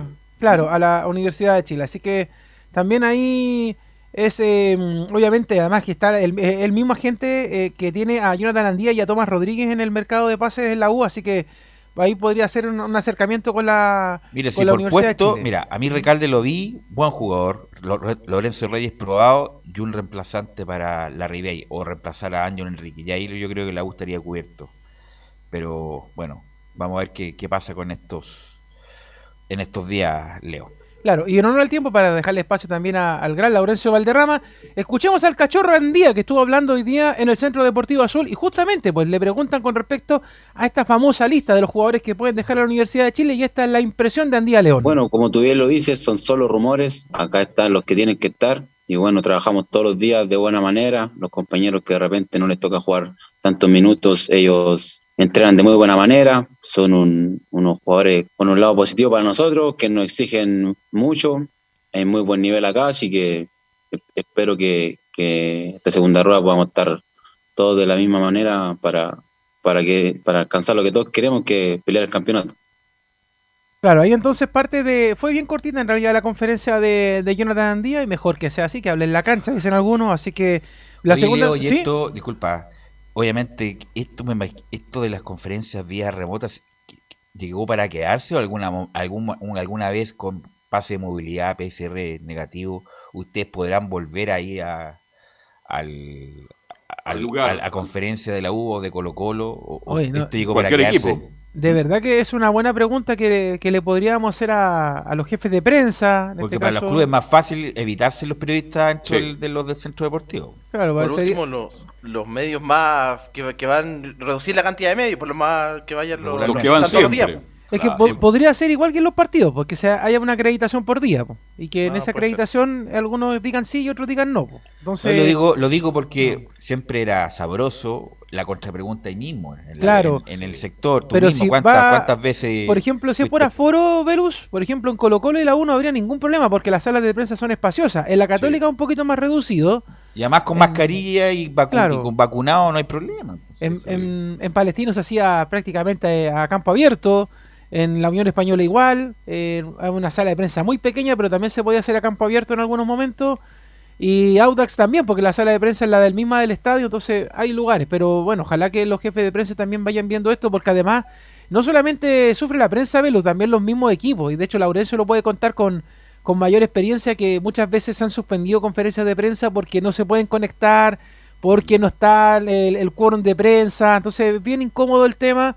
Y en los post partidos igual también es, es fome estar ahí porque también de repente se, van rapidito de los estadios y no hacen conferencias de prensa, entonces como que queda todo un poquito en el aire. Ojalá- La segunda, Sí, sí, ad- adelante, no, adelante. sí, para en honor al tiempo vamos a escuchar la segunda que tiene que ver con algo que tú le has preguntado a los reporteros de los otros dos equipos, justamente porque lo que pasó en esta fecha libre dejó a la Universidad de Chile tercero en la tabla. Ojo, esto es engañoso porque obviamente la U tenía fecha libre y el fin de semana vamos a ver si es que es de verdad o no esto, pero habla acerca de lo que pasó en esta fecha libre y el objetivo de la segunda rueda, el cachorro Andía en la Portales. Sí, creo que se dieron un par de resultados, un par de empates, pero más, más allá de eso, solamente depende de nosotros ganar el, el domingo para ratificar lo bueno que, que venimos haciendo y poder estar más cerca ahí de los líderes. Nuestro objetivo principal es pelear el campeonato, creo que lo, lo venimos haciendo de buena manera. Claramente no tenemos margen de error, tenemos que ser un equipo muy competitivo, estar en todos los detalles porque es un campeonato muy exigente y esta segunda rueda todos los, equipos van a jugarse su- sus, sus chances, así que esperamos hacerlo de la mejor manera posible. Claro, con respecto al trabajo del equipo de la semana, ha sido el mismo equipo que se ha visto en las últimas semanas jugando, así que no van a haber novedades en la oncena de la Universidad de Chile de cara al partido del domingo allá en Talcahuano. Sí, lo que parece que el único que está medio, me- un poco complicado es Arias. ¿eh? O sea, parece que él está Pero está Casanova. con un que problema. Está esperando con unas ganas de con, volver. con un problema físico. Pero, mira, ayer eh, anduvo por a- en un evento, en un mall del sector oriente, ese jugador. y Él menos decía que se sentía dentro de todo bien. pues, pero, eh, dijo que tenía que esperar hasta la última hora, pero mañana ya vamos a saber con certeza ya la oncena de, de la U después de la conferencia del huevito, que como todos los viernes va a hablar ahí en el CDA, así que ahí vamos a estar atentos. Pero como te digo, lo más probable es que sea la misma oncena. Ya, ahora, si ni siquiera se con la duda de que si va a jugar Arangui o Cañete, porque ya lo de Cañete después del fin de semana dejó, pero contentísimo a todos. Ok, gracias Leo. Y vamos con Laurencio Valderrama, que nos va a informar de las colonias Laurencio.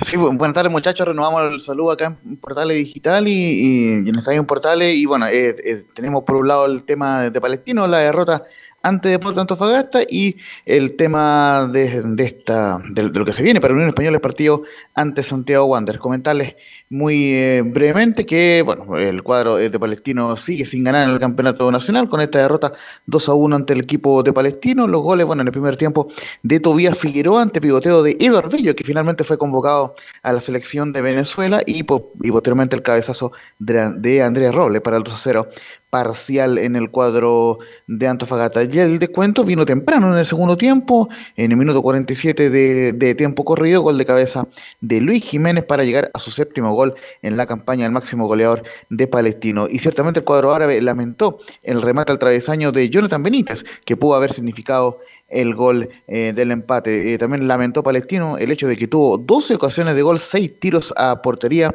pero solamente marcó un gol, tuvo más del 60% de la posición y aún así no le pudo ganar al cuadro de Antofagasta. Eh, vamos a ir con un par de declaraciones antes de que leemos la bajada, muchachos. la primera del, del Pato quien eh, habló en rueda de prensa y dijo que en el primer tiempo entramos desconcentrados. Bueno, creo que hubo dos tiempos eh, y dos partidos también. El primer tiempo creo que entramos algo desconcentrados, eh, perdimos la mitad de la cancha, acciones a balón parado que nos costaron un gol. Y puntualmente eso en el primer tiempo. En el segundo tiempo salimos a buscar el partido de otra manera, con un poquito más eh, juntas las líneas, eh, más gente en la mitad de la cancha. Y, bueno, claramente llega el gol temprano, eh, un tiro en el palo, una pelota final que cruza el área. bueno, yo creo que se mejoró bastante lo propuesto y, lo dispuesto. nos quedamos con sabor a poco. como usted bien dice, nos faltó muy poquito por llevarnos por un puntito, pero bueno, hay que seguir trabajando. Muchachos. Sí, ayer vi un rato a Palestino, justamente cuando quiso presionar el Palestino, ahí viene el contragolpe de, Antofagasta, viene el centro, no, no me acuerdo el hombre que va por la izquierda, el pivoteo de Bello y entra todavía Figueroa y sale tarde Toselli. Eh, pero algo pasa en Palestino. Bueno, tratan de jugar y hacer lo mejor posible. Estaba Cortés, era Cortés, eh, con este muchacho argentino, ¿cómo se llama? Eh, Farías, Farías, Cortés. Eh, estaba mm, Villanueva Jiménez. Imagínate. Era el único que corría ahí era Farías. Eh, pero bueno, está con toda la mala Palestino y está ahí en, las últimas posiciones, así que ya más juega con, con Católica ahora. Vamos a ver qué, qué, le puede dar Graf de distinto Palestino, a lo mejor un poco más de agresividad, a lo mejor metería uno más de contención para ayudar a Faría y ahí liberar a los muchachos talentosos que tiene de ahí para arriba. ¿Qué pasa con Benítez, Laurencio? Eh, justamente como lo mencionamos, tuvo un remate en el poste Jonathan Benítez, por lo menos sigue hasta final de temporada en Palestino. y justamente es un jugador, un jugador fundamental para. Sí, yo eh, de titular. para el patógrafo. Así que bueno, ojalá que mejore Palestino. No, Y el de Huachipato no jugó ayer, ¿no? Félix sí, Sotelo. Sí, no, sí, eh, justamente él, él, ya está recuperado, pero lo, pero lo deja para, para el banco. El técnico. ¿Laurencio? Eh, ¿Y Mauro Díaz cuándo? Porque ahí tiene otro, otro volante. Sí, Sí, justamente lo, lo, que, lo que nos comentaba el fotógrafo en su momento era que va a cumplir la cuarentena, justamente debería estar llegando en, en estos días a Santiago y, él tiene que cumplir la cuarentena respectiva. Él estaría aproximadamente para la segunda semana de septiembre eh, disponible para poder jugar en Palestino. Eh, diferente es el caso de Brian Beja, que ya debería ser citado este fin de semana para el partido ante la Católica. Justamente Palestino quedó de, decimoquinto con 18 puntos, sigue en zona de, de promoción, por ende jugaría en este minuto ante el ganador de, la liguilla de, primera vez. Entonces, obviamente, sería un momento, sería un partido bastante complicado para Palestino jugar para evitar el descenso. Pero em, de momento tiene ese partido ante Católica. Ojo, en los viernes musicales de Belu Bravo eh, eh, tendremos eh, lo, que, lo que dijo desde Católica el Patograf, pero vamos a ir con una última del Patograf, antes de ir con la Unión Española, que dice, no conozco otra forma de sacar esto adelante más que con trabajo y además tenemos jugadores. No conozco sinceramente otra manera que trabajar. Trabajar, insistir, seguir, convencer y jugadores hay, herramientas para, sacar esto adelante hay. Así que bueno, mucho trabajo, mucho, mucho, mucho. Eh, apoyarnos unos con otros, creo que es el momento ideal para, estar todos juntos y a poquito seguramente empezaremos a tomar aire. Eso es en cuanto a Palestino, justamente el día eh, de mañana con Belu Bravo eh, tendremos más reportes del cuadro árabe que recibirá la Católica el día sábado, transmisión de portales digital. Y vamos brevemente con la Unión Española que visitará este día eh, jueves a Santiago Wanderers a las cuatro y media de la tarde en Valparaíso, transmisión de eh, también de portales digital con nuestros amigos de portales Valparaíso. Tiene un total de eh, siete bajas el cuadro de la Unión Española. En reintegro deportivo están el Nico Mancilla, Juan Pablo Gómez y Federico Platerón, que más bien está cortado el uruguayo Platero. Y las bajas por lesión Gerardo Navarrete, Pato Rubio y Mauro Maureira. Y además cuenta la baja de Alejandro Chumacero, quien ya viajó con Luis eh, Aquín, el, jugador de Melipilla, para integrarse a la selección eh, de Bolivia. Así que antes de ir con la formación más probable de la Unión Española, que tiene por lo menos el, el retorno de Estefano Mañasco, eh, con, ir con la segunda con la declaración número 0 de Víctor Méndez, que dice que no tomamos como presión ganar a Wanderers. La verdad es que nosotros no lo tomamos como presión. Sí, tenemos que ir a ganar ese partido porque es muy importante para nosotros. Nosotros también tenemos que sumar como cada partido y no lo tomamos así. Seríamos muy, muy mal de nuestra forma tomarlo así porque igual es un rival complicado, viene haciendo también las cosas bien. No le ha tocado ganar, pero es un rival muy difícil, sobre todo con su público. Así que la idea de nosotros ir a ganar allá, cueste lo que cueste. ¿Por qué el tema de la presión, muchachos? Porque obviamente eh, le preguntaban los colegas qué pasa si Wander le gana a la Unión Española. Porque eh, como sería se dice Laurencio, una... Wander, como se dice, no le ha ganado a nadie. No, pues, claro, claro. Es que, es que, justamente como Unión viene complicada con tres derrotas seguidas, eh, está, está, el riesgo de que Wander pueda eh, romper la mala racha con la Unión y obviamente se le complicaría mucho el tema a César Bravo. Por eso es la pregunta, pero bueno, eh, Unión Española espera salir adelante en este partido ante el colista que no ha ganado partido, recordemos, dos empates y 14 derrotas, la, la, mala campaña de Wander, pero por lo menos está levantando con Ronnie Fernández en ofensiva. Eh, la más probable formación de la Unión, con el retorno de Estefano Mañasco en la última línea, eh, justamente es la siguiente, con Diego Sánchez en la portería, en la, en la defensa Estefano Mañasco, Jonathan Villagra, Tomás Galdame, que también vuelve a la formación tras su suspensión, y Mario Larenas en la última línea, en medio campo, Luis Pávez Contreras, Ignacio Lemo y Víctor Felipe Méndez y en la delantera Vicente Conelli o Rubén Farfán, ahí tengo la duda quién va en la ofensiva, Cristian Palacio el máximo goleador de Unión y el entrevistado Bastián Yáñez. Eh, esta es la formación de la Unión Española para el día de hoy ante Wanders 4 y media y, de, y desde las 4 transmisión de Portales Digital. ¿Y su amigo Vitamina cómo anda? Justamente, eh, Vitamina Sánchez, recordemos que tiene un importante partido con el Audax italiano, el fin, eh, eh, está jugando en, en, este minuto 0 a 0 el marcador y eso, eso sí, realizó un cambio, eh, por lesión salió Emanuel Fernández, así que veremos cómo lo aguanta la, el Audax ante la Serena 0 a 0, ya iniciando pronto el segundo tiempo. Ok, gracias Laurencio, muy amable, nos escuchamos mañana, nos escuchamos mañana. Fuerte abrazo. ¿Algo más, Camilo, Leo, para terminar? Sí, sí. Me, me, me, me, respondió el Cachilaria a propósito de la pregunta que tenías tú, Velus. ¿Ya?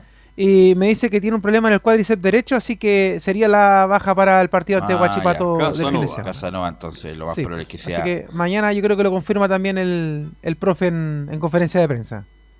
Camilo.